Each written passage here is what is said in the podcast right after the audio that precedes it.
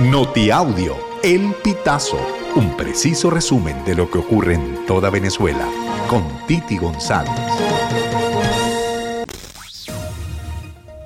Bienvenidos a una nueva emisión del Notiaudio El Pitazo del 26 de septiembre del 2023. El programa de becas internacionales del gobierno de Reino Unido, Chevening, extendió su periodo de postulaciones hasta el 7 de noviembre del 2023. Para optar a una beca, algunos de los requisitos son ser venezolano, tener pasaporte vigente, contar con una licenciatura o estudio superior, dos años de experiencia laboral y además los interesados deben tener una oferta universitaria en el Reino Unido. La beca incluye tasa de matrícula universitaria, un expendio mensual, costo del viaje hacia y desde Reino Unido, subsidio de llegada, subsidio de regreso a casa y costo de una solicitud de visa. Cuatro personas muertas fueron encontradas en el interior de una vivienda en la urbanización Andrés Bello de Maracay, Estado Aragua, en horas de la mañana de este martes 26 de septiembre. Las primeras investigaciones adelantadas por los cuerpos de seguridad indican que se trató de un triple homicidio y posterior suicidio. De acuerdo con lo publicado por la periodista Carmen Elisa Pecorelli, las víctimas son familiares del diputado al Consejo Legislativo del Estado Aragua, José Vivas Duque. El Esequibo, una región rica en recursos naturales y minerales, ha sido el centro de una pugna entre Venezuela y Guyana que la han reclamado como suya durante más de 100 años y se encuentra en un nuevo episodio de tensión luego de que la Corte Internacional de Justicia se declarara competente para solventar la disputa.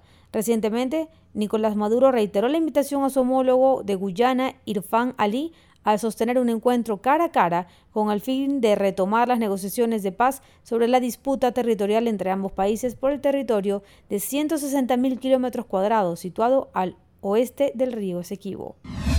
Un grupo de migrantes, entre ellos venezolanos, colombianos y cubanos, llegó a Estados Unidos durante la noche de este lunes 25 de septiembre, luego de haber cruzado el río Bravo y utilizar prendas de ropa para pasar sobre el alambrado colocado a las orillas para evitar el paso irregular.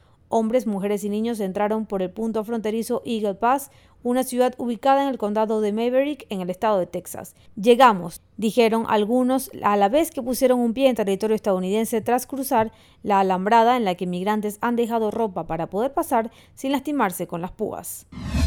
Los realizadores de la película venezolana Simón anunciaron este 25 de septiembre que habían recibido un comunicado formal de parte de la Academia de Artes y Ciencias Cinematográficas en la que le solicitaban una copia del film para incluirla dentro del archivo permanente. El anuncio fue difundido a través de la cuenta oficial de la película en la red social X. En un correo electrónico enviado al director venezolano Diego Vicentini, la Academia, que entrega cada año los Oscar, solicitó una copia de la película para incluirla en la colección permanente de la biblioteca Margaret Herrick.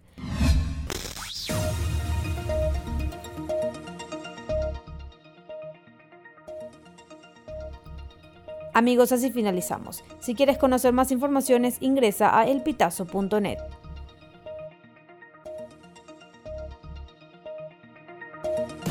Estas informaciones puedes ampliarlas en nuestra página web elpitazo.net. También recibimos tus denuncias vía SMS o WhatsApp a través del 0414 230 2934.